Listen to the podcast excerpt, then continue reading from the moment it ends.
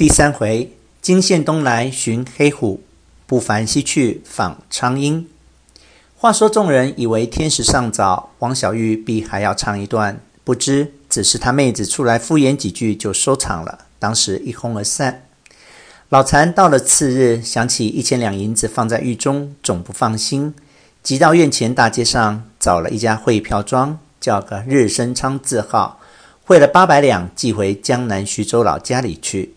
自己却留了一百多两银子，本日在大街上买了一匹剪绸，又买了一件大呢马褂面子，拿回玉去，叫个成衣匠做一身棉袍子马褂。因为已是九月底天气，虽十分和暖，倘然西北风一起，立刻便要穿棉衣了。吩咐成衣已毕，吃了午饭，不出西门，先到趵突泉上吃了一碗茶。这趵突泉乃济南府七十二泉中的第一个泉，在大池之中，有四五亩地宽阔，两头均通溪河。池中流水汩汩有声。池子正中间有三股大泉从池底冒出，翻上水面有两三尺高。据土人云，当年冒起有五六尺高，后来修池，不知怎样就矮下去了。这三股水均比吊桶还粗。池子北面是个吕祖店，店前搭着凉棚，摆设着四五张桌子、十几条板凳卖茶，以便游人歇息。老残吃完茶，出了趵突泉后门，向东转了几个弯，寻找了金泉书院，进了二门，便是头峡井。相传即是纯尊留客之处。再往西去，过一重门，即是一所蝴蝶厅。厅前厅后。均是泉水围绕，听后许多芭蕉，虽有几片残叶，尚是一碧无际。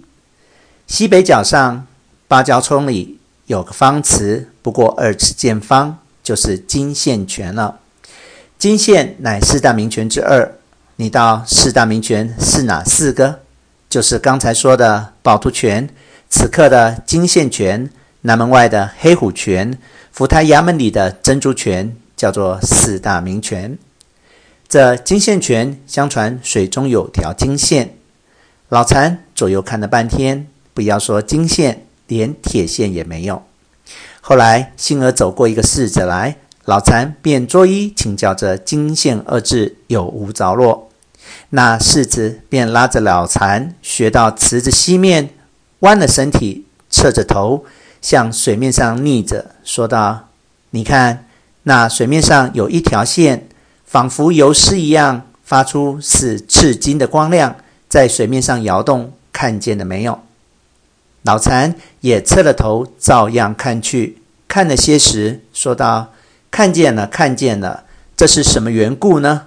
想了一想，道：“莫非底下是两股泉水，力量相敌，所以中间挤出这一线来？”